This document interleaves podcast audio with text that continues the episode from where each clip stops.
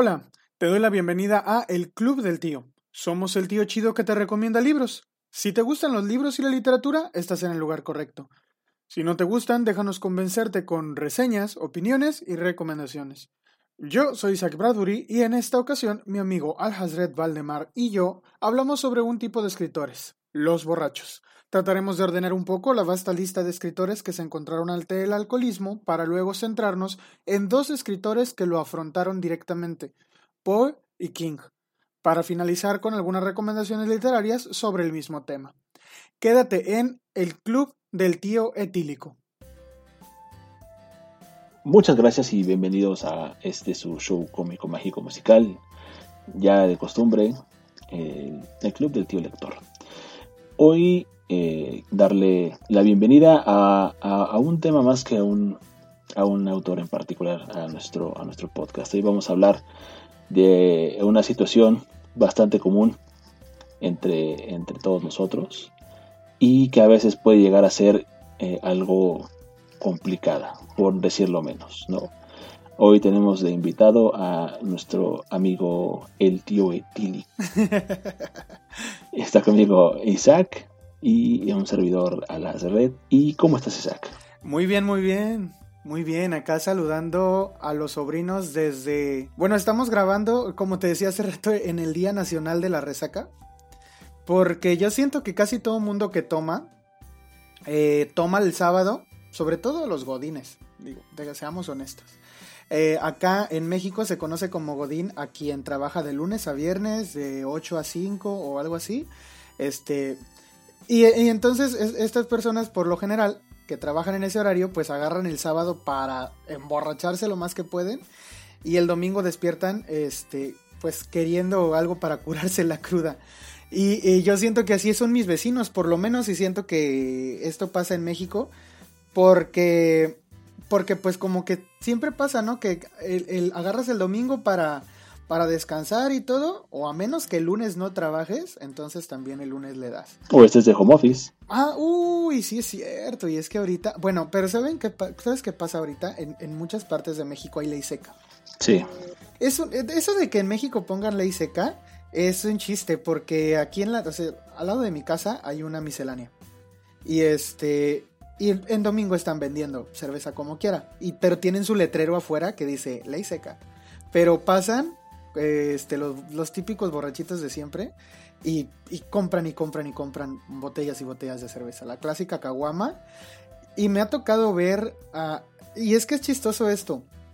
O bueno, me parece chistoso a mí, porque tienen que, tienen que saber que por acá sus tíos, tanto al Hazred como yo, Isaac, la verdad es que no somos bebedores. O por lo menos, no, o sea, no, tú te consideras que... No, para nada. De hecho, una de las cosas que, que eh, nunca en mi vida he disfrutado es de la, de la bebida alcohólica. No, no le encuentro, nunca le he encontrado un sentido, honestamente, y por lo mismo es algo que no, no me interesa. Además, siento que es tirar el dinero.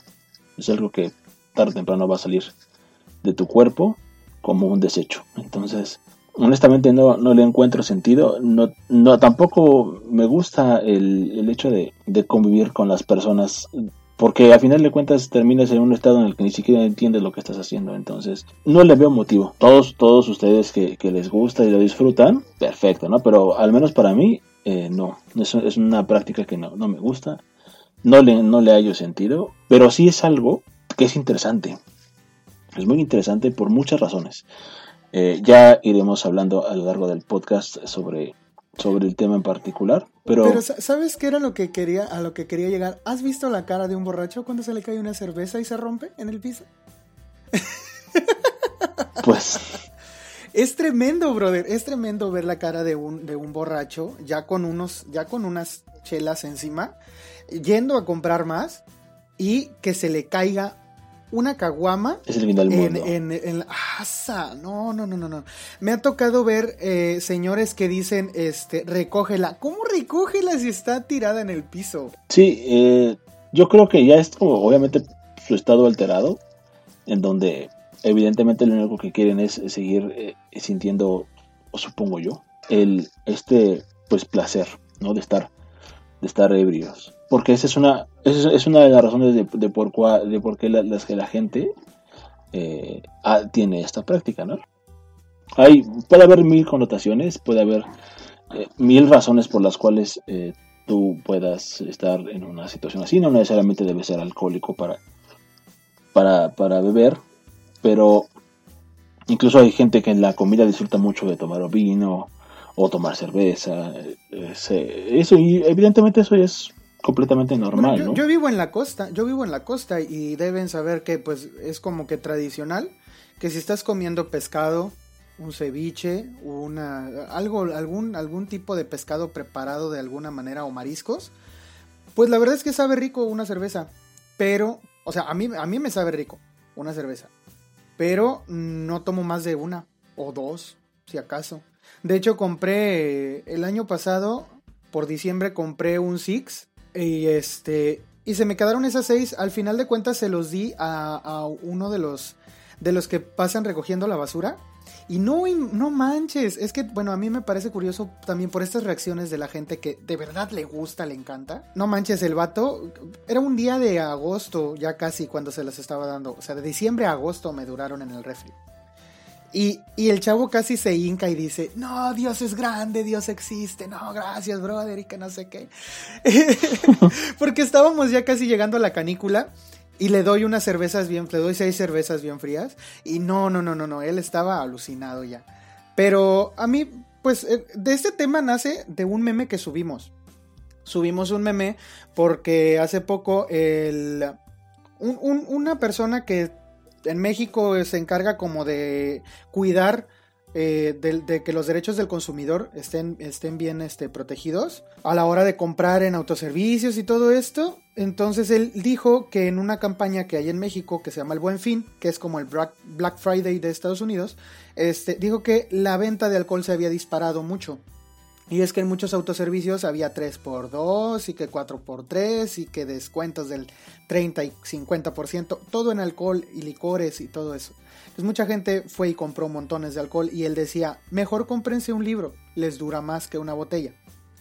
Y entonces yo subo un meme y las reacciones que hay en, en distintos grupos en donde lo compartí es de, no, pues yo quiero los dos, o sea, si soy lector pero también me gusta tomar. Y nos dimos cuenta que en realidad hay muchos escritores que, eran hasta alcohólicos, no solamente disfrutaban de tomar, sino que hasta alcohólicos eran, y declarados y lo aceptaban sin, sin pudor, porque decían, pues es que sí soy, o sea, ¿y qué? Entonces eh, nos dimos a la tarea ahora, o nos vamos a dar a la tarea ahora, de platicar un poco sobre esos tíos, ¿no? Que tienen eh, esta característica de que, pues, eran alcohólicos y muchas de sus obras eh, se nota que eran alcohólicos. Entonces, eh, pues de eso les vamos a hablar el día de hoy. Después de tanto preámbulo, pues ¿qué te parece si comenzamos? ¿Cuál es el primer personaje que del que te gustaría hablar? Yo, yo quisiera, antes de, entrar en yo quisiera decir que es súper importante entender que el alcoholismo como tal es una enfermedad y que es una enfermedad que se deriva de otras enfermedades a veces. A veces puede ser por, por motivos sociales, otras veces por motivos del carácter, y yo creo que este último es, de los más importantes. Porque existen ciertas personas que eh, encuentran refugio en esta práctica, en el estar eh, constantemente bebiendo o embriagándose. Y, es un escape de la realidad de alguna manera. De hecho, la mayor parte de las personas que utilizan algún tipo de, droga o, o se alcoholizan es justamente por eso, ¿no? Porque están en una situación en que su realidad no les gusta, necesitan algo que, los, desconecte un momento. Eh, yo creo que evidentemente el alcohol es, uno de ellos. Eh, hay muchas otras prácticas que hacían escritores, como los que fumaban opio, por ejemplo, o los cocainómanos. Eh, es decir, los vicios en la literatura son, son casi uña uña y carne en ese sentido, ¿no? Pero eh, el alcohol ha sido uno de los más representativos, incluso hay, hay escritores que son reconocidos por ser alcohólicos y por escribir sobre el alcohol y sobre sus experiencias con el alcohol. ¿no? Uno de ellos es Charles Bukowski. Eh, es uno es como el tío ya es ya es como que el tío borracho por antonomasia sí sí por supuesto eh, obviamente como les digo, hay muchos, hay muchos por ahí que seguramente son súper importantes. No queremos faltarles al respeto por no, no incluirlos dentro de nuestra plática. Sin embargo, eh, dicho esto, bueno, pues quisiera, quisiera hacer como mención a algunos de los autores que considero yo que son súper importantes y que se han y, que han sido pues recordados desde cierto punto por, por, por ser alcoholizados, ¿no? Está Oscar Wilde, por ejemplo, que era, que era adicto al ajenjo, Está Charles Baudelaire, que Baudelaire es uno de, mis poetas favoritos de, de, toda la vida, uno de los, de los grandes del movimiento simbolista francés. Eh, Rimbaud también, que es otro de los simbolistas. Paul Verlaine, pues yo creo que en general todos los poetas eh, llamados poetas malditos han sido caracterizados justamente por, por sus vicios, ¿no? Eh, Ernest Hemingway es uno muy, muy famoso, por supuesto, él nos regaló para mí dos obras súper importantes en la literatura, que es eh, El viejo y el mar y Por quién doblan las campanas, son de mis favoritas. Ernest Hemingway se suicidó justamente por toda esta situación en la que vivía. Él participó, si no mal recuerdo, eh, creo que fue en la guerra de Vietnam. Eso lo afectó muchísimo. ¿no? Está eh, Philip K. Dick, que es uno de los grandes escritores de ciencia ficción. Está Ambrose Bierce, que es otro de mis, de mis eh, escritores favoritos, favoritos de toda la vida. Él incluso eh, forma parte de, de, los autores que formaron la obra que posteriormente daría, daría luz Lovecraft. Es un gran cuentista, fue un excelente periodista. Eh, de hecho, su muerte está envuelta en, en misterio de, de, Pierce, porque él un día ya en su edad pues avanzada, decidió que, no quería vivir una vida de retirado, aburrida. Eh, él toda su vida se la pasó viajando, haciendo cosas, haciendo, haciendo lo que le gustaba, escribir. Y, la aventura era, parte de su vida, ¿no? Entonces eh, un día decidió tomar sus maletas y se vino a México en plena revolución y desapareció. Nadie más supo de él. Hay muchos que dicen que Villa lo mató, otros que lo fusilaron. Mil historias, ¿no? Pero pues obviamente ninguno tiene como la verdad. ¿No? Está eh, Jack London. Jack London es uno de, uno también es de, mis eh, favoritos. Él eh, ha escrito muchos libros de aventura, Colmillo Blanco, por ejemplo, ¿no? Antes de Adán, que son, son libros bastante interesantes y que pintan realidades un poquito diferentes a las que estamos acostumbrados. Dylan Thomas, que es un, es un, es un excelente poeta, de los que más me gustan. Y, justamente todo este tema del del alcoholismo es el que ha orillado que haya mucho, eh, mucha de, esta, de esta poesía que, encarna el dolor eh, en muchos sentidos, ¿no? Pero... Pero, ¿sabes de qué me acabo de dar cuenta? De que estamos hablando, de que acabas de mencionar puros hombres, y en realidad, eh, aunque es menos frecuente en mujeres que en hombres, mejor dicho, es más frecuente el alcoholismo en hombres que en mujeres. La verdad es que no hay eh, escasez de escritoras que se han visto atraídas por la botella, ¿no? Eh, y no, no quiere decir tampoco que, que, las, que las mujeres no, no puedan llegar a ser alcohólicas, ni mucho menos. Eh, aunque es raro, aunque es más raro y es menos sonado, la verdad es que también hay muchas escritoras que han que han sido alcohólicas, ¿no? Por ejemplo, y, no, y no, se, no se libran de, de los mismos problemas que le traen a los hombres. Por ejemplo, está Jean Rhys, que es una escritora que fue la que escribió la precuela de Jane Eyre, de Charlotte Bronte. Eh, el libro se llama Ancho Mar de los Sargazos y ella estuvo en prisión por, por agresión, eh, tuvo un periodo en donde pues estaba tan perdida en el alcohol y, pasaba de un amante a otro, en el que hasta se cambiaba los nombres y todo, pero pues todo como que pues enmarcado con esta con este alcoholismo que ella tenía. También eh, Elizabeth Bishop, que es un premio Pulitzer de poesía, eh, en más de una vez es famosa porque reconoció que bebía agua de colonia después de que se le acababa todo lo que tenía en su, en su gabinete de licores, ¿no? Eh, una mujer muy famosa que se dice que, que, también expresa ¿no? esto, esto del alcoholismo en las mujeres también, es Marguerite Duras, que en, su libro La vida material eh, tiene una cita que, que, habla sobre precisamente esto, ¿no? sobre el alcoholismo. Y dice, cuando una mujer bebe es como si bebiera un animal o un niño. El alcoholismo es escandaloso en una mujer y una mujer alcohólica es un asunto raro y serio. Es un insulto a lo divino de nuestra naturaleza. Y pues estaba hablando de ella misma. Eh, de que, pues sí, de que, de que ella misma estaba como que haciendo esto, ¿no? Ella se, vería, se veía como un asunto serio, como una vergüenza incluso. Porque ella misma dijo, para una entrevista eh, en el 91 con el New York Times, eh, yo, yo soy una verdadera escritora y era una verdadera alcohólica. Bebía vino tinto para dormirme, después coñac por la noche, cada hora una copa de vino por la mañana, coñac después del café y luego a escribir. Mm, lo que es asombroso es cómo logré escribir, decía ella.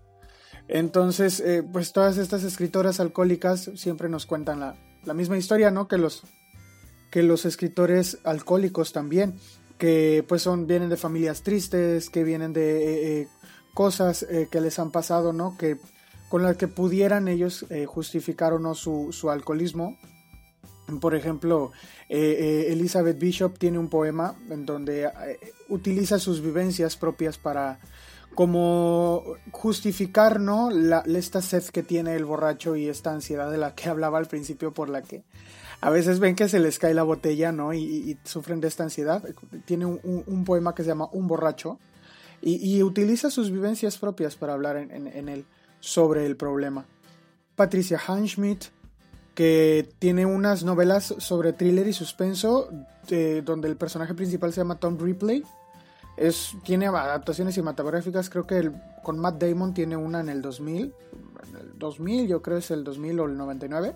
Comenzó a beber cuando era estudiante, desde muy joven, y en, una, eh, en su diario una vez escribió que ella creía que la bebida era esencial para el, artisti para el artista porque porque lo hacía ver la verdad, la sencillez y las emociones primitivas un, cada vez más. Y en esta lista de escritoras em, que son alcohólicas o que pueden incluirse entre las mujeres escritoras que han caído en estos vicios, pues están Lucia Berlín con su maravilloso, aunque muy ignorado eh, en vida, eh, sus cuentos y sus escritos siempre fueron ignorados, pero pues después de que se publicó el manual para las manual para las señoras de la limpieza, algo así se llama su libro, empezó a tomar muchísima relevancia. Desafortunadamente fue como 10 o 15 años después de su muerte, pero bueno, por lo menos ahora ya, ya lo, tenemos. Eh, Shirley Jackson, Dorothy Parker, Emily Dickinson, hasta JK Rowling ah, lo, ha, aceptado y pues Simón de Beauvoir, ¿no? Eh, y pues nada, yo creo que también es importante eh, decir que pues las escritoras no son inmunes a esto y, pues que también ellas han visto en el alcohol, ¿no? Eh, como que su musa o su muso, si así lo quieren tomar, pero su inspiración al fin y al cabo para muchas de sus obras, tal como lo han hecho los hombres. Y pues bueno, yo creo que ahora sí ya he visto, hecho como este brevario, ¿no? De todos estos, eh, de todos estos escritores y escritoras que han sufrido del alcoholismo. Yo creo que ahora sí ya te dejo para que comiences porque yo sé que tú quieres hablar de, un escritor eh, que a los dos nos gusta mucho. Y que considero que es uno de los más importantes, al menos eh, para mí. Probablemente no lo sea para todos, pero para mí sí, porque marcó un hito en, la, en, la literatura universal. El señor Edgar Allan Poe. Sí, un tío borracho que a mí sí me cae bien. A mí, a mí la verdad es que eh, Bukowski no me cae bien, ¿eh? o sea, yo sé que yo sé que hay mucho que a lo mejor desconozco de él y en realidad nunca me he metido al 100 este, a leer cosas de Bukowski. Eh, no voy a decir que es un mal escritor, pero como que siento que ya es tan mainstream que lo han, lo han pervertido a, otro, a otro nivel y por eso como que su, la figura que, ponen de Bukowski ya en las redes sociales y todo así, esa figura es la que no me gusta. Necesitaría yo buscar, este, o necesitaría yo formarme mi propia opinión, pero creo que de Poe sí, a Poe me cae bien, como, como escritor borracho y ha escrito varias cosas en donde habla sobre su propia sobre su propia este sobre su propio alcoholismo, Y, digo yo creo que justamente es una de las cosas que más, más me da tristeza me da respecto de Bukowski, porque la gente a veces lee por encima, a veces, incluso muchos, voy a leer ahora una cita, no en este momento, pero te leeré sobre el tema de, de, de, esto, yo creo que ajusta muy bien para, para ese tema. Muchas de las personas que están por en internet opinando es gente que ni siquiera ha leído nada del autor. Hoy tenemos una, una cultura en donde eh, estos pedacitos de historia a través de chistes que se llaman memes hablan mucho de muchas cosas. Y a veces la gente, eh, obviamente con todo este acceso que tenemos descomunal a la información a través de Internet, eh, se va formando una idea de, qué es la cosa, de qué es aquello, de qué es esto, de quién es este, de quién es aquel. Y eh, su opinión está basada en la experiencia de otra persona. Entonces, si yo pongo algo negativo o positivo sobre algo y otra persona lo lee y toma como lo que yo digo como la verdad, probablemente eh, se vaya a formar una idea errónea de cómo son las cosas. Yo creo que eso es, lo que, me ha pasado a mí, porque eh, sí, yo creo que, en las redes sociales ya se pervierte la figura de, los escritores, la explotan, la sobreexplotan, y eso es lo que me ha alejado un poco de, a mí de... de, y, sabes, ¿sabes cuál es una, tendencia bastante quizás interesante y al mismo tiempo eh, yo creo que una mala práctica? El, el, hablar sobre, sobre la vida de los autores. Eh, hoy se ha puesto mucho eh, en, tela de juicio si se debe o no separar la obra del autor, ¿no? Está por ahí todo lo que se habla de Octavio Paz, todo lo que se habla de Neruda, todo lo que dice y deja de decir Vargas Llosa, eh, lo que era o no era Lovecraft, lo que era o no era Bukowski, y están juzgando al escritor, al oficio de escribir, como la persona que escribía. Evidentemente todo lo que se escribe es reflejo de lo que las personas son en su vida personal. Pero el, explotar la imagen de una persona no refleja tampoco la calidad que tiene a la hora de escribir. Y yo creo que es algo que le pasa a Bukowski. Todo el mundo está, está embelesado y, otros lo tantos lo odian porque se habla de él como si fuera una persona que exclusivamente hablara de, prostitutas, de, alcoholismo, y nunca se han metido realmente a leer un libro de Bukowski. Yo creo que todas esas personas que realmente lo dicen nunca han leído a Bukowski o si lo han leído lo leen por encima.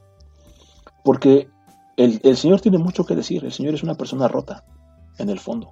Y ese es el por qué es, eh, eh, eh, se, volvió alcohólico. Y esta misma razón es la razón que tiene Poe para ser alcohólico también. La vida de Poe, ya lo comentábamos en algún momento, Isaac y yo, ah, fue algo muy trágico. Toda su vida vivió eh, con decepciones y el alcohol fue la única cosa que, que, le ayudó a sobrellevar un poquito hasta el día de su muerte que murió de hecho eh, tirado en la calle eh, completamente alcoholizado en Baltimore. Sí. Se dicen muchas cosas, pero igual digo no recuerdo el nombre ahorita, pero murió diciendo el nombre de una mujer que nadie sabe quién es o quién fue. Entonces, es triste a la vez y al mismo tiempo, eh, todo esto que, a la gente que nos gusta leerlo eh, es, es, la fuente de inspiración y, de, y del por qué nos gusta la obra de, de Edgar Allan Poe. La realidad es que toda su obra tiene esta carga de, melancolía, de tristeza, de desprecio hacia los vicios. De hecho, el, vicio en particular, el alcoholismo, es uno de los protagonistas principales de muchas de las obras de Edgar Allan Poe. El gato negro, por ejemplo. ¿no? Sí, a mí me encanta eh, lo que hacen el gato negro. Me, gusta mucho porque es una mirada a, la mentalidad y cómo el alcohol te transforma. Exacto, exacto. Cómo deforma la, la, manera de ser de una persona. Que quizá podría haber resuelto sus problemas emocionales de otra manera, pero decidió hacerlo con alcohol y ahí fue donde estuvo el problema. Que yo creo que es, esto, eh, que lo que platicábamos hace rato, eh, antes de empezar a grabar, de que muchas personas en realidad caen en el alcoholismo porque tienen otros problemas. Pero la salida que encuentran no es la terapia o, platicar o hablar con alguien o, o medicarse adecuadamente eh, recetado por un profesional. No, lo que encuentran es pues ahoga tus problemas en alcohol o en drogas o en cualquier otra cosa que te, que te amense y que te, que te haga dejar de sentir. Y, yo creo que eh, Poe sí hace como que esta, esta foto de, o, este retrato de lo que hace el alcohol en una persona lo retrata muy, muy, muy bien ahí en El Gato Negro. Sí, y justamente eh, yo creo que esta es una, una de las cosas por las cuales Poe revolucionó la forma de hacer el cuento, porque justamente pone el centro, en el centro de, de, su obra, el, al hombre mismo y a sus vicios y a sus sentimientos. Que eso es lo que él utiliza para crear esta atmósfera de miedo, ¿no? De, de algo que realmente te puede pasar. Tú te puedes convertir en el monstruo de la historia. Eh, te puedes asesinar, puedes eh, corromper, puedes... Incluso a veces deja entrever este halo de misterio en sus historias en donde la persona tenía un problema con algún tipo de, de, vicio, llámese opio, llámese alcohol, en donde no te deja claro si es una alucinación del personaje por esta, este vuelco a la locura que va teniendo por sus problemas personales más el, el problema del vicio y después eh, lo que le sucede puede que sea cosa de su mente propia. Incluso abre el gato negro con esta, con esta premisa, ¿no? De eh, yo probablemente me creas o no lo que te voy a contar, pero puede ser que yo me lo esté imaginando, ¿no? Empieza, empieza con, con el gato negro Edgar Allan Poe. Ni espero ni quiero que se dé crédito a la historia más extraordinaria y, sin embargo, más familiar que voy a referir tratándose de un caso en el que mis sentidos se niegan a aceptar su propio testimonio, yo habría de estar realmente loco si así lo creyera. No obstante, no estoy loco y, con toda seguridad, no sueño. Pero mañana puedo morir y quisiera aliviar hoy mi apenado espíritu. Esa es la forma en la que Poe se acerca a, a este problema en particular. Es decir, el espíritu de este hombre está, está desconsolado, está completamente hundido en la, en la tragedia y en la miseria a causa de su problema con el alcohol. Y en general, yo creo que las personas que lo padecen, no voy a decir que todas porque no, no estoy seguro de lo que estoy diciendo y tampoco evidentemente soy un experto en el tema sobre este tipo, sobre esta enfermedad, pero eh, el sufrimiento es parte de este padecimiento y es una de las musas importantes que tienen estos escritores para poder hacer lo que hacen. Y su obra es tan trascendente eh, en este caso porque justo eh, habla de algo que a todos los seres humanos nos ha pegado de alguna u otra manera. Y eso lo convierte en una eh, en un genio porque supo transformar ese, ese, ese sentimiento, esa, esa desesperación que él tenía y que aparte lo hacía eh, peor por el consumo del alcohol, y lo convirtió en un, en un protagonista de sus historias, algo que hasta el momento nadie había hecho. Todo el terror hasta antes de Edgar Allan Poe eran cosas que estaban más allá del ser humano, que eran eh, eventos que, trascendían el, tiempo, el espacio, la materia misma, espíritus, etcétera, demonios, cosas que estaban eh, fuera de nuestro entendimiento y de nuestro alcance desde el mundo espiritual, con una condición religiosa muy marcada. En Poe, yo creo, al menos hasta ahorita, que la religión forma parte prácticamente nulo de todo su trabajo. Todo está centrado específicamente en el ser humano, en el hombre por sí mismo. Y, eso lo hace algo, algo revolucionario, porque el miedo que te da leer a Edgar Allan Poe no es el miedo a la criatura, al fantasma, a, una posesión, al demonio mismo, a, algo que no entiendes, a algo que no puedes ver, a algo que no puedes tocar, contra lo que no puedes pelear, sino todo lo contrario. El miedo que te causa el Allan es esa, es esa predisposición que tenemos todos los seres humanos a padecer de, cualquiera de estas situaciones, al, al, incluso matar a alguien que amas. Bueno, y, creo que eso se, dice o, o, lo demuestra, o cómo se dice, lo expone muy claramente en la siguiente frase que es igual del gato negro. Dice, eh, una noche, en ocasión de regresar a casa completamente ebrio, de vuelta de uno de mis frecuentes escondrijos del barrio, me pareció que el gato evitaba mi presencia. En aquel instante, dice después, dejé de conocerme. Pareció como si de pronto mi alma original hubiese abandonado mi cuerpo y una ruindad superdemoníaca saturada de ginebra se filtró en cada una de las fibras de mi ser. Y yo creo que es como este, es, eso. el temor o, el, miedo, el terror que te puede dar en convertirte en alguien completamente diferente a lo que eres, a, alguien completamente ajeno y, distinto a todo lo que tú quieres o, buscas, para hacer, eh, para hacer esto como una presencia demoníaca, lo, lo, dice él, ¿verdad? Pero pues es, eso, es, es, el terror de ser alguien completamente distinto que, que no responde a las mismas cosas que tú quieres. Es, como estar atrapado dentro de ti mismo. es decir, yo, yo, creo que cuando haces un acto de vileza, enmascarado por este, digamos, disfraz del alcohol, yo creo que en el fondo sabes que estás haciendo algo mal. Eh, para todos aquellos que ya leyeron El gato negro y para los que no, aquí les van spoiler, cuando sucede el asesinato de la esposa de nuestro protagonista, eh, él, lo narra como un evento en donde los sentidos lo llevan a, un estado de hartazgo tal en donde no importa nada, pero él mismo está diciendo desde que comienza, yo sé que lo que hice estuvo mal y me arrepiento de haberlo hecho porque fue algo malo. Y ese es el miedo que tenemos todos de, convertirnos en un asesino que no queremos ser. Y que después estemos enfrentando las consecuencias de nuestros actos y, por algo que ni siquiera podemos controlar. Aquí el único fantasma es el fantasma del alcohol. Y eso es algo súper interesante. Y por eso digo que, yo considero que, al menos para mí, Edgar Allan Poe es uno de los grandes revolucionarios de la literatura. No solo porque revolucionó el terror, que es el género que más me encanta, sino porque revolucionó cualquier otro sentido que se le puede dar a la literatura. Y justo en ese sentido quiero aquí poner un, argumento que yo me he formulado y que probablemente eh, eh, sea algo muy personal. Puede, esto no es algo que haya dicho alguien, yo lo formulé de lo que he leído de Poe y de lo que he leído de otros autores al respecto. Eh, Poe sabemos todos que él creó las bases, los cimientos para la, para la literatura de policíaca, para la novela negra. Y si ustedes se, se, detienen un poquito a ver la personalidad de todos los grandes detectives de la literatura, todos ellos, absolutamente todos ellos, tienen problemas con las drogas. Sí, o con el alcohol. Sí, lo decía yo en, en el capítulo eh, sobre, la, sobre la novela negra sueca, sobre esta serie de Martin Beck. Eh, casi todos los, los, detectives y los son como almas torturadas. Eh, Exacto. Son como este estereotipo de la persona que como, como está lidiando con muchas cosas internas, es capaz de lidiar con estas, con estas barbaridades que ocurren, ¿no?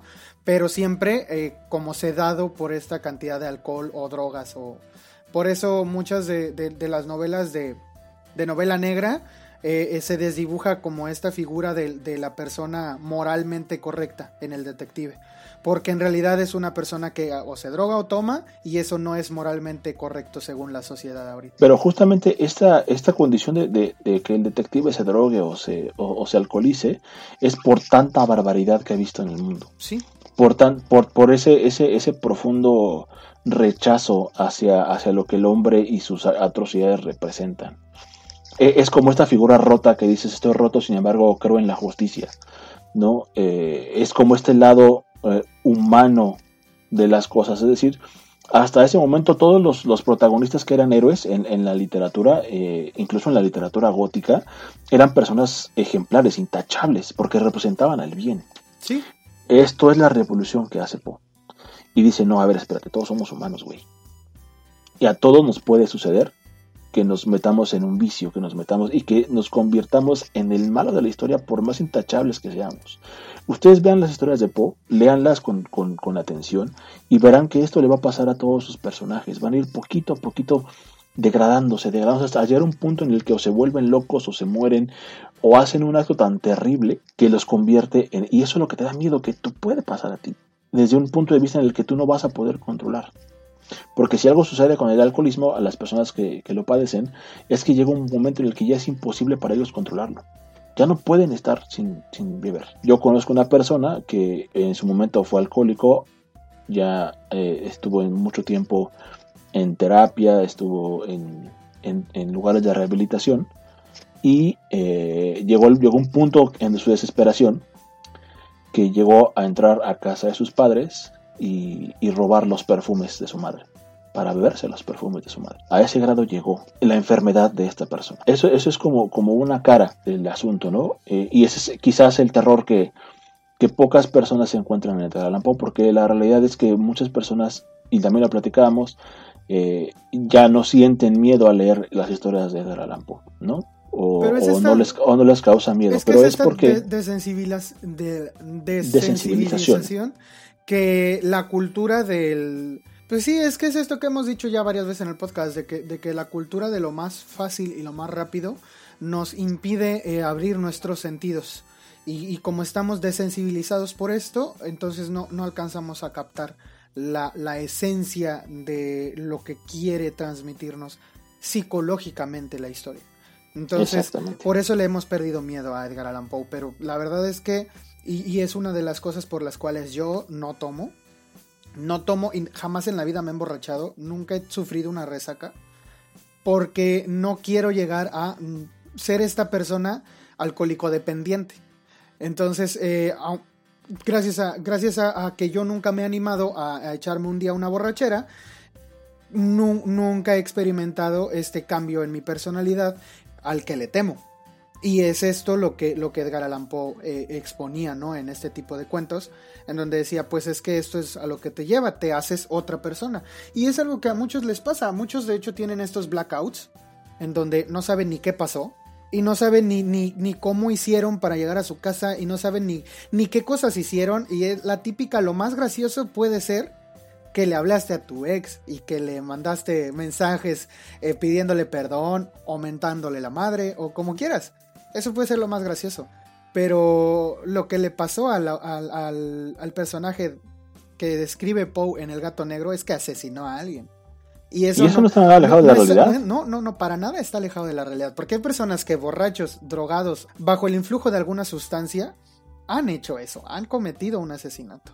Y ahorita, hablando como de estos blackouts, si me permites, me gustaría hablar de un escritor, yo. Sí, por supuesto. Que es alguien que tuvo un blackout gigante, eh, que le duró varios años, que es Stephen King.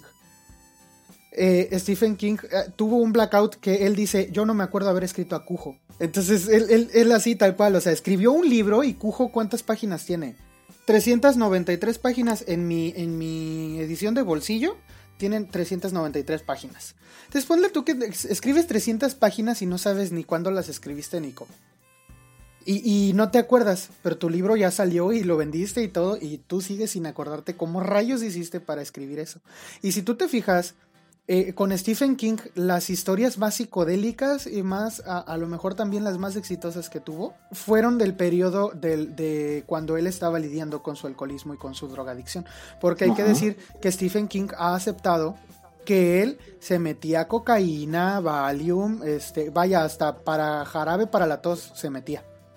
Porque ya no hallaba. Así como tú dices de esta persona que andaba queriendo tomarse perfume, pues yo creo que así estaba Stephen King. Él, dice que era un multitoxicómano.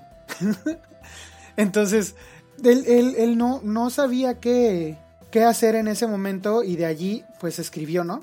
Y hay muchos personajes en donde él pone reflejada esta adicción.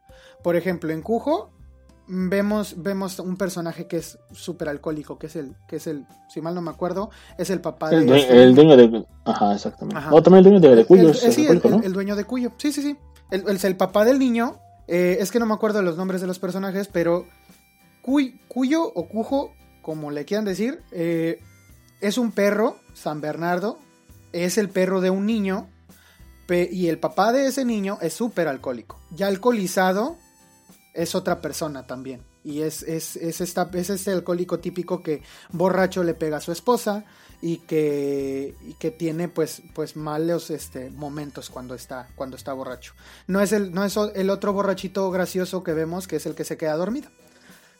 Exactamente. Y, Stephen King también eh, eh, pone, pone a, estos, a este tipo de personajes que hacen cosas horribles cuando están borrachos. Y, mm, por ejemplo, él mismo dice que cuando escribió uh, sobre este Jack, Jack Torrance se llama, el de, el de Resplandor. Él dice que, que mucho de, de, Jack Torrance es una imagen de, de, una, de una persona adicta al alcohol, como que lo que puede suceder con una persona así. Digo, hablando de esto, cosas de lo, de lo peor que puede hacer uno cuando está alcoholizado, yo creo que se, sí podemos tomar eh, como referencia a este tipo de personajes que escribió King, porque él mismo pasaba por estos periodos en donde no sabía ni quién era ni qué estaba haciendo. Y bueno, por lo menos él escribió y, y no mató a nadie. Pero sus personajes sí que, sí que hicieron muchísimo daño cuando, cuando, lo estaban, cuando estaban así, ¿no? Cuando estaban alcoholizados o bajo el influjo de, de alguna sustancia. Y de hecho, yo creo que eso también es, es una consecuencia directa de, de, lo que escribió Poe.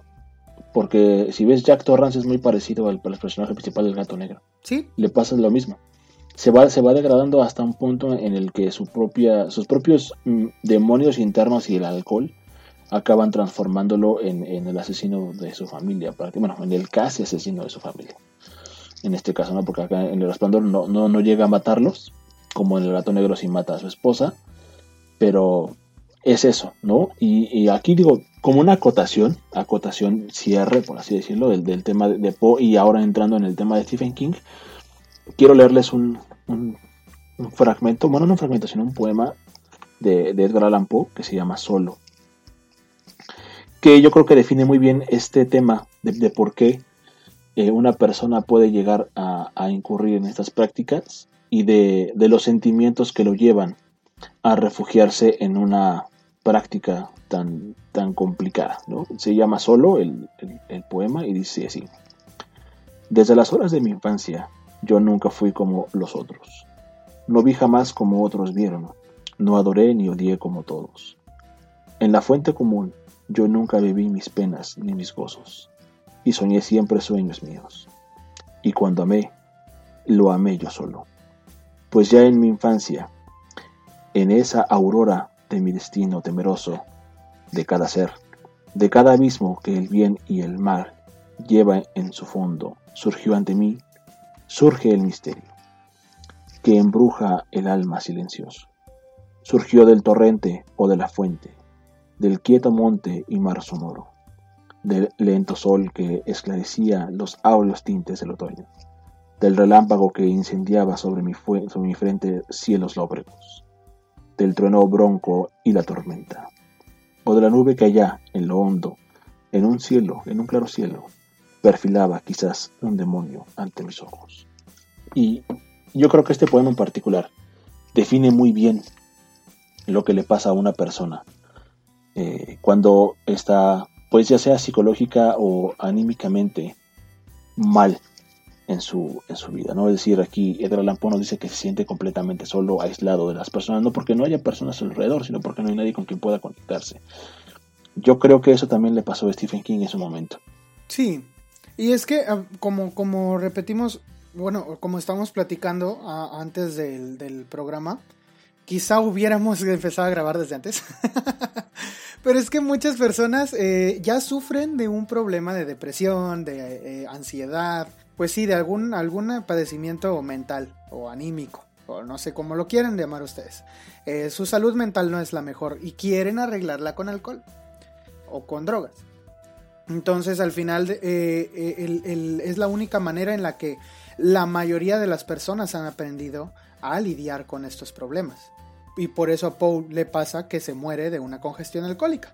Que al final de cuentas, pues era la manera en la que, en la que sabía. De hecho, pues en, en, los días en los que Poe vivía no había que doble que este, grupos de apoyo, que no, o sea, claro que no había con quién, con quién ir, entonces no había otra forma de sentirse, eh, de sentirse acompañado más que ir a una cantina, ¿no? Y beber y, y ponerte hasta, hasta la coronilla y, y, perderte, porque era la única forma de convivir con otras personas. O incluso convivir consigo mismo, porque a lo mejor la soledad a la que se refiere a Capo no es tanto como en el tema de, de estar acompañado de alguien más, sino más bien de esa eh, lo dice al principio del poema, ¿no? Que él nunca vio como nadie vio, él nunca amó como otros amaron. Es decir, la forma en la, en, la que él era, en su esencia como persona, no encontraba un equivalente con el que pudiera identificarse acá en, en, en, la, en la realidad, por así decirlo. Y la única forma en la que él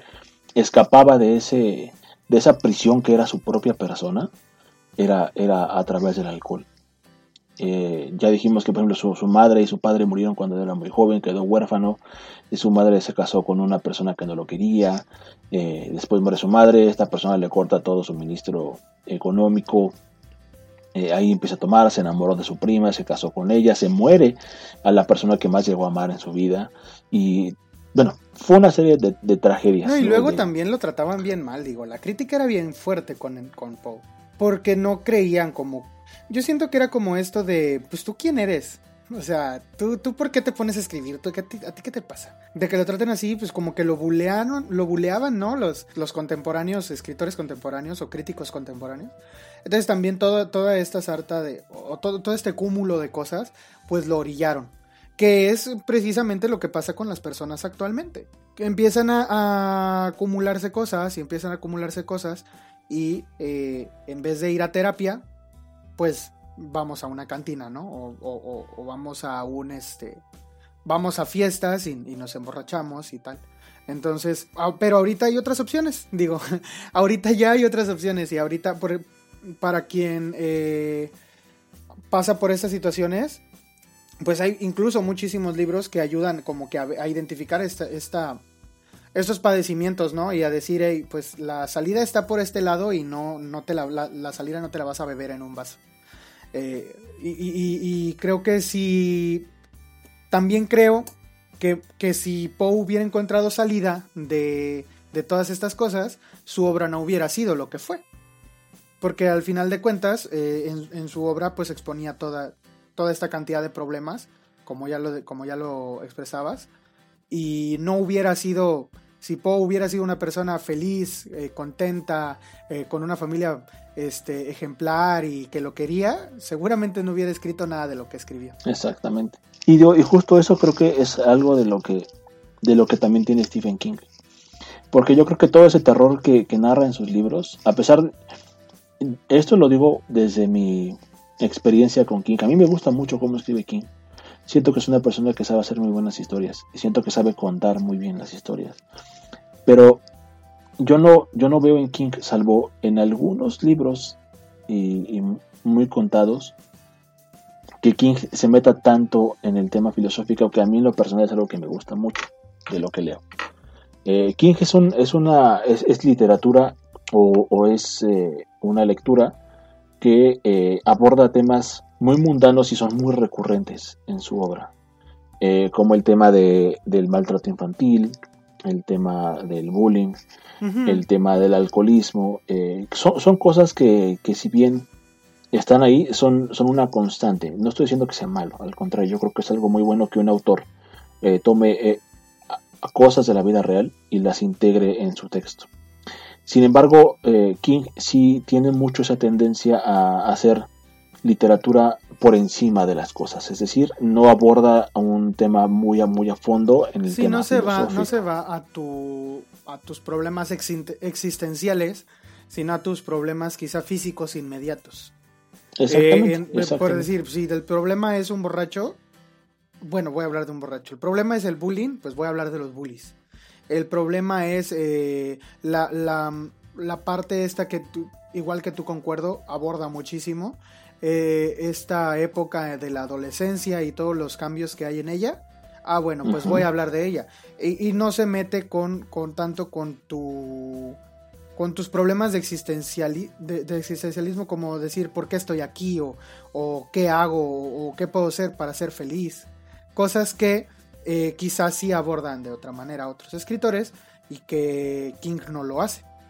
Digo, y, eso es quizá también por esto que, hablábamos de que pues también se nos eh, ya acostumbrando, digo, King es súper contemporáneo, está acostumbrado a otras cosas y está acostumbrado quizá también a, esto de eh, la desensibilización que se ha dado. Y yo creo que también en los libros más recientes que ha escrito, ya se ve muy afectado, eh, o ya se ve muy, sí, sí, afectado por los, los ojos de la sociedad actual, lo que escribe ahorita. Esa es otra cosa también interesante que, eh, digo, de nuevo, a mí King me gusta mucho, pero, pero a mí, a mí King, honestamente, eh, más que hacerme sentir, me hace, me hace pensar en las cosas, que es diferente. Una cosa es que leas un autor y, y se meta en tu persona y te haga sentir algo, algo que probablemente no le va a hacer sentir a otra persona, que esa es yo creo que una de las cosas más importantes de una buena lectura. y, y, otra cosa es que King te haga pensar en algo, es decir, cuando yo leo, cuando yo leo, este, cuando leí It, yo pensaba en, el tema justamente de las familias disfuncionales, del maltrato hacia las personas, del problema que es que en las escuelas haya, haya gente que quiera abusar de otras personas. Me hizo pensar en esos problemas, sin embargo, no me hizo sentir esos problemas, por así decirlo. Es decir, están ahí implícitos en el libro, están entre líneas, y eso es muy bueno porque te, abre el, panorama a problemas sociales. Pero no me hizo sentir esos problemas sociales, a diferencia, por ejemplo, de lo que sí hace Charles Bukowski, de lo que sí hace Edgar Allan Poe, de lo que sí hace eh, Ernest Hemingway. En El viejo y el mar hay un, yo tengo un debate existencial con ese libro increíble, de verdad la soledad es... Eh, yo nunca en mi vida me había sentido tan solo hasta que leí El viejo y el mar de Ernest Hemingway. Y esa es la gran diferencia. Pues considérate afortunado, brother, ¿eh? Considérate afortunado de nunca haberte sentido así. No, y sí. Mm, eh, eh, eso, eso es una, un reflejo de lo que él estaba sintiendo. Y, y, y, es un atisbo quizá de lo que él... Imagínate qué tan solo se sentía él cuando escribió eso. Imagínate con qué intensidad se habría sentido él como para poderte transmitir a ti eh, eh, lo, que, lo que él estaba sintiendo. Y sí te entiendo, o sea, eso de sentirte así es algo, pues es que es algo feo, pero es algo magistral cuando un autor logra hacerlo. Lo logra, exactamente, exacto. Y yo creo que ahora, hablando, hablando del otro punto de vista, yo creo que, eh, el alcoholismo y la drogadicción de Stephen King lo llevaron a crear a todos estos monstruos que sí son memorables en sus historias. Sí. Eh, obviamente, eh, todos ellos, It, el Rey Carmesí, este, el, este, ¿cómo se llama? El Outsider. no, no he leído Outsider. Bueno, la criatura esta de la, del Outsider, Cuyo, ¿no? Eh, pues, eh, el, mismo resplandor. Bueno, en el, mismo resplandor, de hecho, si, si, si tú te fijas, y King lo dice, eh, cuando él escribió el, resplandor, a Jack Torrance lo, lo, lo, pone como, como el peor. Sí, como su, como la, dice, su peor versión. Dice, ajá, exactamente, como su peor versión. Pero si lees luego Doctor Sueño y ves que Dani está yendo a, un grupo de alcohólicos anónimos, es como, ¿cómo se dice? Reivindicación o... no, no, no, no sé qué palabra utilizar. Como...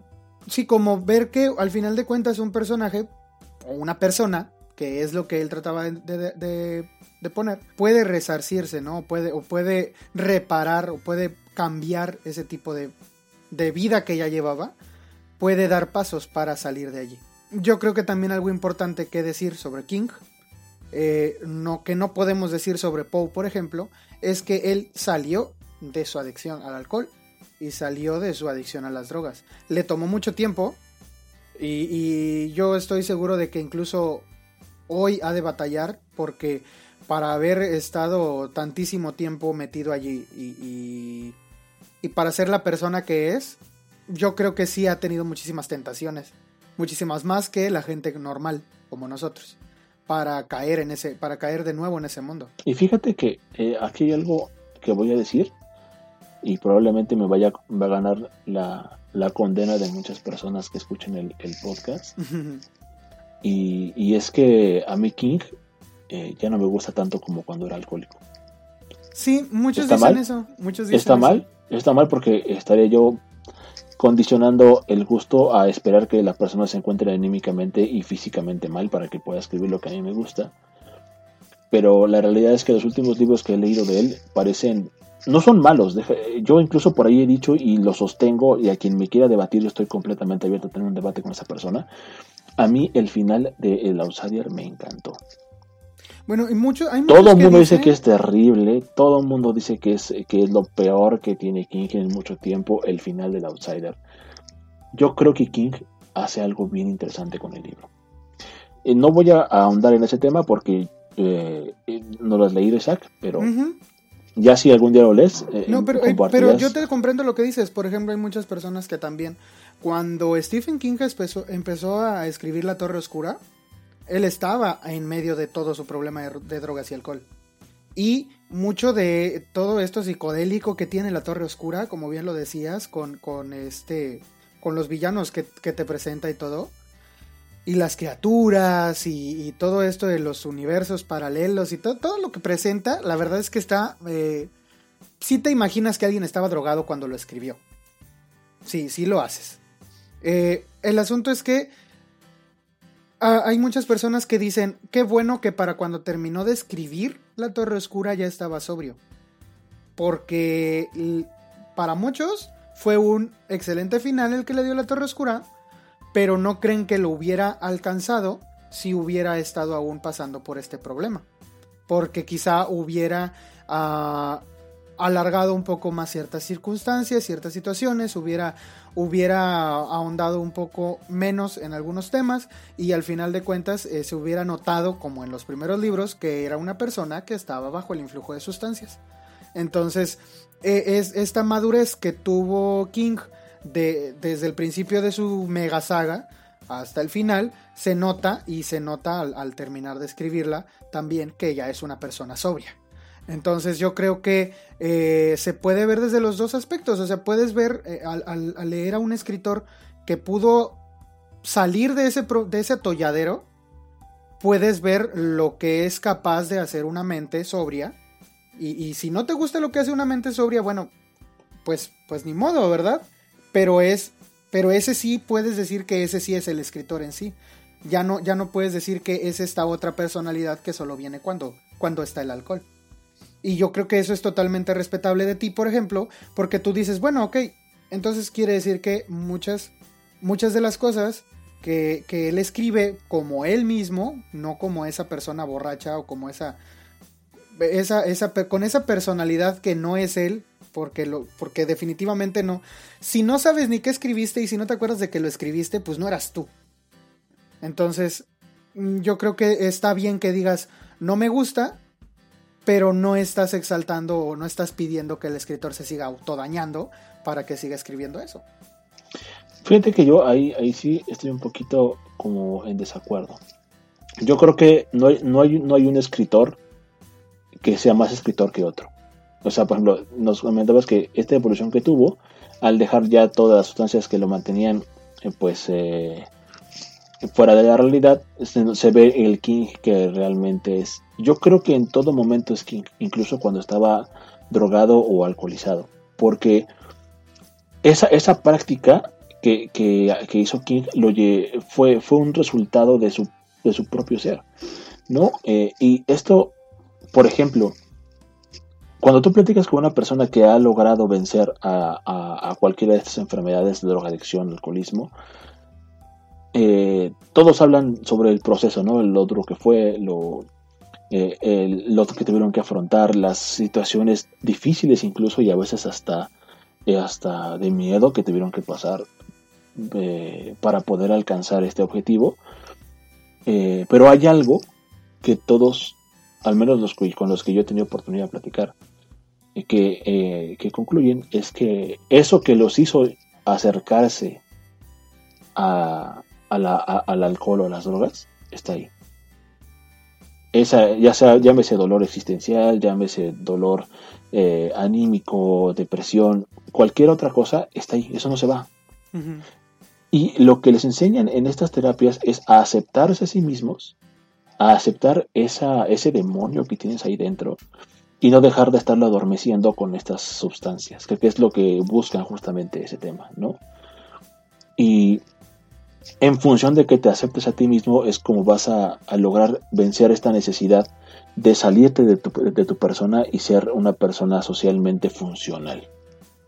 Pero eso, eso, eso que te llevó a cometer esa, esa necesidad de estar ahí, sí, con, con, con, con el vicio, con la droga, con todo esto, el, eh, no se va, ahí se queda.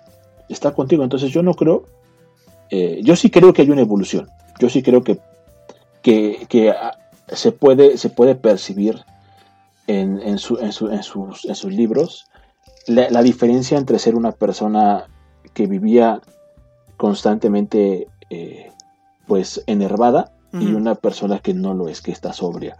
Entonces, ¿tú, ¿tú crees que sí sea cierto? Bueno, digo, yo, yo creo que sí es cierto, pero dudo un poco de la coherencia, de lo coherente que puedan ser los resultados. Eh, ¿Tú sí crees que mm, bajo el influjo de sustancias eh, se, se abren estas, este tipo de, no, sé, se abre la inspiración o algo así? Eh, yo creo que más que se abra, yo creo que te desinhibes. Esa es la realidad de las cosas, ese es el, el porqué de muchas veces la gente toma, ¿no? Porque puedes expresar, hay una justificación para que hagas las cosas, es decir, tú estando sobrio no te puedes bajar los pantalones y a correr desnudo por la calle, porque tienes esa, esa conciencia de decir eso no está mal, aunque quieres hacerlo, aunque en el fondo tengas las ganas de hacerlo. Cuando estás bajo el influjo del alcohol, esto a, ti te vale gorro y lo haces, ¿no? Se sale esta parte primitiva tuya y, que quiere hacer las cosas y las lleva a cabo. Y al mismo tiempo tienes una justificación social para poder decir es que estaba, es que estaba drogado, güey, es que estaba bien borracho. Bueno, eso sí. Eso sí, o sea, entonces ya como que yo creo que pero, pero al final de cuentas sí, como que sí era algo que querías hacer. Exacto, yo creo que pasa lo mismo con la, con, con el tema del, del, de la escritura. Tú puedes decir, ah, es que yo cuando escribí sobre la violación de tal niño en el libro es porque estaba súper drogado. Cuando en el fondo a lo mejor tú dices, quiero hablar de este tema, Pero es un tema súper controversial, y si lo escribo en mis cinco sentidos me van a tachar de pedófila, me van a tachar de no sé qué. Y a lo mejor es que estaba drogado, güey, y me salió, ah, bueno, pues estaba drogado, seguramente fue una alucine. Es una justificación para hacer algo que tú quieres. Entonces, yo no creo que la inspiración venga de estar drogado. Yo creo que eso que le llamamos a, ah, me inspiró la marihuana, por ejemplo, es más bien esta desinhibición y dice, ¿sabes qué? Es que de esto quiero hablar, güey. Quiero escribir esto en mi libro. Quiero hablar de esto en mi ensayo. Quiero hablar de esto en mi programa de radio, de televisión. Porque ya no tienes esas ataduras y tienes una justificación social para decir lo que hiciste, lo que dijiste y por qué lo hiciste. Ese es mi punto de vista. Y yo creo que eso fue lo que, lo que pasó, porque ahora King escribe todo políticamente correcto, sí, que sí, es inclusivo. Eh, yo no digo que esté mal. No, pero, si, va en función de la historia, ah, si va en función de la historia, hazlo. Si, si un personaje eh, negro eh, si, un, personaje gay, si un personaje eh, feminista, si un personaje machista es, es parte importante de la historia, está perfecto. Pero no tienes que meter a calzador las cosas nada más por quedar bien con tus nuevos lectores y hacer que se venda tu obra. Porque la realidad, es, esa es mi opinión de la obra de King, no es mala. No, pero como te digo, yo siento que ya se vio afectada por los ojos de la sociedad actual. es, es, el problema de que sea un, un, escritor contemporáneo, porque ya todo esto de la corrección y lo políticamente correcto y la inclusión y todo esto ha afectado a los personajes. ¿no? Elevación, por ejemplo, que es, un, es una novela que yo siento que habla más sobre, sobre despedirse y sobre esto de que pues quizá ya no le queda mucho aquí. Eh, sí lo, yo siento, yo siento que lo plagó de mucha inclusión y mucha este, corrección política metiéndole este tipo de personajes. Mm, funciona porque pues los escribió, vaya, les escribió la historia a esos personajes. Pero eh, a, mí, a mí sí me parece que... Eh, o sea, ya, me, ya, ya, se me hizo, como yo no acostumbro leer sobre personajes con esas eh, características, o no es lo más común que yo lea, y me refiero a personajes de la comunidad LGBT y me refiero a, este tipo de cosas de, de, lo que, de lo que es políticamente correcto ahorita. Como yo no estoy acostumbrado a leer porque pues leo otras cosas, sí me pareció un, un, poco innecesario o no sé, la verdad es que aún estoy confundido en como lo que, lo que pienso al respecto de, de la historia. Sí siento que es esto de que ya como que estaba buscando la manera de empezar a despedirse de, sus lectores, pero hacerlo de esa manera a mí no me agradó del todo. Es, es lo que es lo que siento y siento que ya sería mejor que él eh, escriba algo y deje de escribir antes de que antes de que se nos vaya, pero que ya deje de escribir. Y, si, si, no deja de escribir, eh, su obra se va a ver todavía más afectada y no va a tardar en cambiar el canon de algo de lo que escriba con tal de hacerlo políticamente correcto. Entonces, Ahorita ya se nos fue el tiempo, brother. Eh, está, nos, y de hecho ya nos, ya nos salimos un poquito de lo que era la borrachera. Creo que ahorita eh, en el capítulo pues hablamos de dos borrachos muy famosos que pues son Poe y Stephen King. Hay otros borrachos que no de los cuales no hablamos tanto. No tampoco tratábamos de hacer un este como que un- una lista de todas las personas que han sido borrachas y escritores, pero sí está esto de que hay muchos escritores que son eh, alcohólicos o fueron alcohólicos o eh, dependientes de alguna sustancia. Por último, a mí me gustaría hacer dos recomendaciones cortitas literarias de dos novelas que hablan sobre personajes que son borrachos. ¿Ok? La primera es eh, Bajo el volcán de Malcolm Lowry, otro borracho, otro escritor que era alcohólico. Y en Bajo el Volcán vamos a ver la historia de un hombre que por despecho se va a poner la borrachera de su vida, 24 horas seguidas tomando. Y va, va a repasar todas y cada una de las cantinas del pueblo en donde está. Lo que tiene eh, Bajo el Volcán es que se desarrolla en México durante la fecha del Día de Muertos y todo eso. Entonces eh, tiene mucho folclore por ahí. Es la visión del folclore eh, desde los ojos de un extranjero del, del folclore mexicano. Entonces me, me gusta mucho esa novela, la estoy leyendo todavía. Pero sí es, sí es sobre una persona que al final de cuentas se va y se, se pone la borrachera de su vida por, eh, pues sí, por un, por un rollo ahí sentimental. Y la segunda novela de la que quiero recomendar sobre un personaje que es borracho es El poder y la gloria de Graham Greene. Aquí, aparte de que es un personaje que es borracho, es bien, eh, bien extraño porque el borracho es un, es un cura, es un padre de iglesia, es un párroco. Entonces, eh, en esta novela, y de aquí no estoy, porque no la he leído, pero sí he leído fragmentos.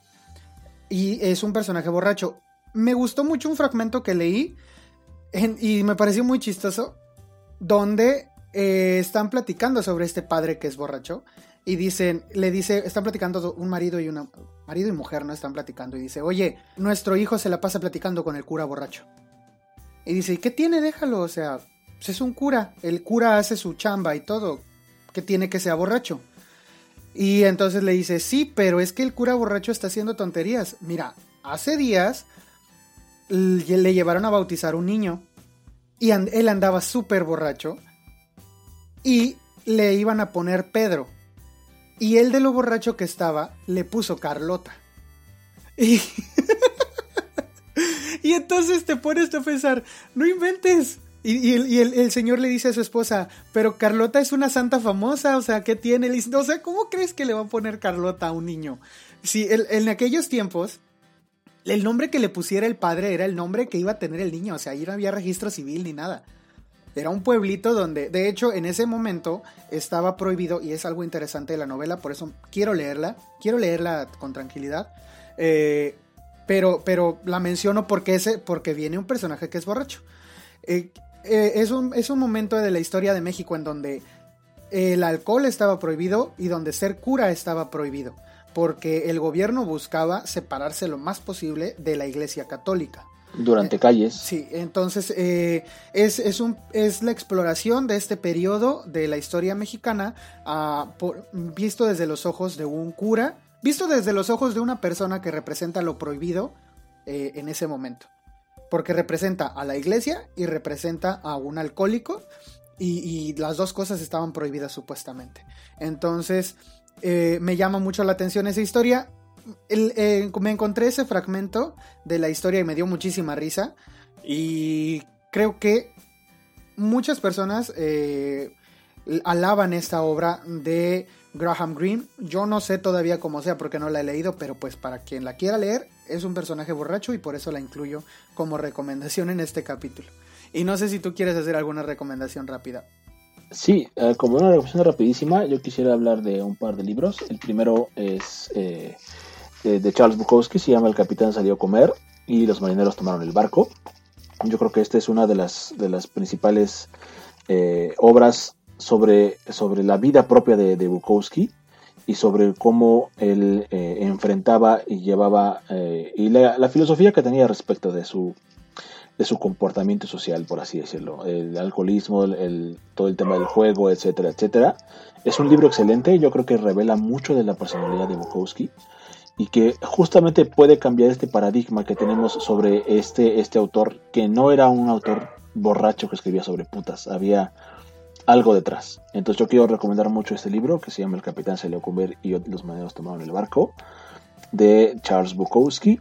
Está editado por la editorial Anagrama en su colección de compactos. Es bastante, es un librito que se van a echar súper rápido. Eh, tiene 165 páginas súper cortito, además viene ilustrado por Robert Crumb. Y ya como una, una, segunda recomendación, quiero hacer mención de un libro que a mí lo particular me pareció muy triste, uno de los libros más tristes que he leído. Se llama Chin Chin el T por 8. Es un libro que habla acerca de la situación de las personas que están sin hogar, eh, es decir, las personas que viven como vagabundos. Eh, todos estos teporochitos, por así decirlo, pues se llama Chin Chin el T por 8 y eh, muestra esta realidad de México sobre el sobre cómo estas personas enfrentan el día a día, el, el, cómo el alcohol se convierte en el escape de esa penosa realidad que tienen y cómo la sociedad misma los va relegando por ser lo que son. Entonces es un libro que yo creo que eh, incluso este libro podría decirlo si es un libro inclusivo, que no busca ser inclusivo, porque habla acerca de un estrato social que es, está en eh, pues sí, totalmente desamparado por todas las personas. ¿no? Es, un, es un estrato social que se encuentra relegado por la sociedad, que yo creo que eso es lo que busca la inclusión, el meter a todas estas personas que por alguna condición social, física o mental están completamente aislados de nosotros. Este es un libro inclusivo sin buscar ser inclusivo. Esto es lo que la inclusión debería de ser. Entonces, yo les recomiendo mucho este, este par de libros. Eh, ojalá se los puedan se los puedan echar. Realmente no son libros eh, difíciles de conseguir y tampoco son libros difíciles de leer y que abordan el, tema del alcoholismo desde un punto de vista eh, pues más, más aterrizado y, y, obviamente se puede encontrar en ellos una un referente de lo que son las personas que desde esa enfermedad han, han hablado acerca del tema, ¿no?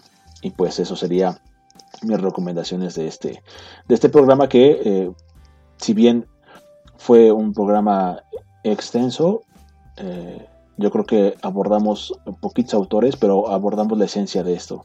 Sí, al final de cuentas, eh, vaya, el alcoholismo es un problema ah, de todos los tiempos. Yo creo que siempre va a estar incluido en la sociedad, ¿no? En la que vivimos. Es decir, por ahí en un artículo que yo leía sobre el alcoholismo, eh, decía que pues al final de cuentas la misma ah, adicción o la abstinencia del alcohol eh, salpica la historia humana. Entonces, eh, sí, el, alcohol ahí está y el alcoholismo va a estar otro rato más todavía. Entonces, abordar este tema, pues sí era como que inevitable para el programa y creo que igual y a lo mejor después podríamos este, hacer hasta una segunda parte, quizá hablando de otros, de otros personajes y cómo vivieron su alcoholismo. Pero eh, hasta ahorita pues es. Nada más me gustaría agregar, eh, pues, yo, yo, no dije de qué editorial, en qué editorial podrían conseguir las historias que, recomendé. La primera, la de Bajo el Volcán, hay una edición que probablemente puedan conseguir por ahí de segunda mano, que es de eh, ediciones Era.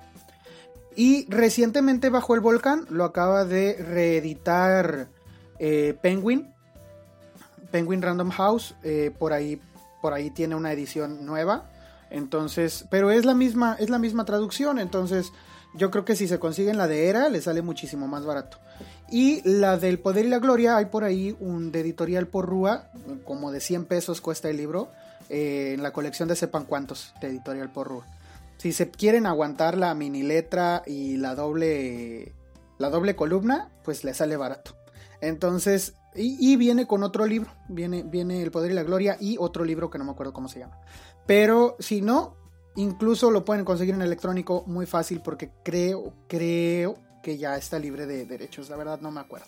Pues les agradecemos por habernos escuchado. Ya saben que este programa eh, es para ustedes, así que si tienen por ahí alguna recomendación, si saben de algún otro libro que sea digno de mencionar de acuerdo a este tema del alcoholismo, incluso algún, algún libro no, de no ficción que hable sobre el alcoholismo, porque estoy seguro de que debe haber aunque no los he leído, eh, estoy seguro de que va a haber.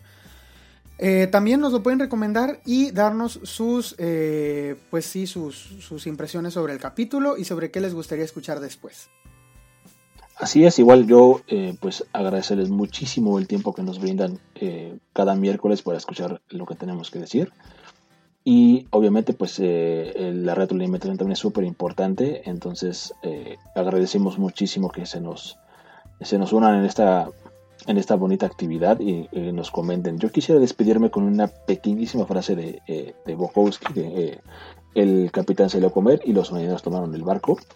Esto yo creo que una de las cosas que se centra en lo que yo dije, al menos en la impresión que tengo yo sobre el tema de los escritores con alcoholismo, y dice, viejo escritor se pone suéter, se sienta, sonríe a la pantalla del ordenador y escribe, y escribe sobre la vida. Cabe mayor solemnidad yo creo que esa es una de las eh, premisas de lo que yo pienso acerca de esto. Es decir, no hay otra cosa para un escritor que bebe que escribe sobre la vida misma, sobre su vida misma. Entonces, pues eh, eso. Espero que les haya gustado el programa y eh, pues estaremos igual en contacto próximo para otro episodio del Club del Tío. Muchísimas gracias.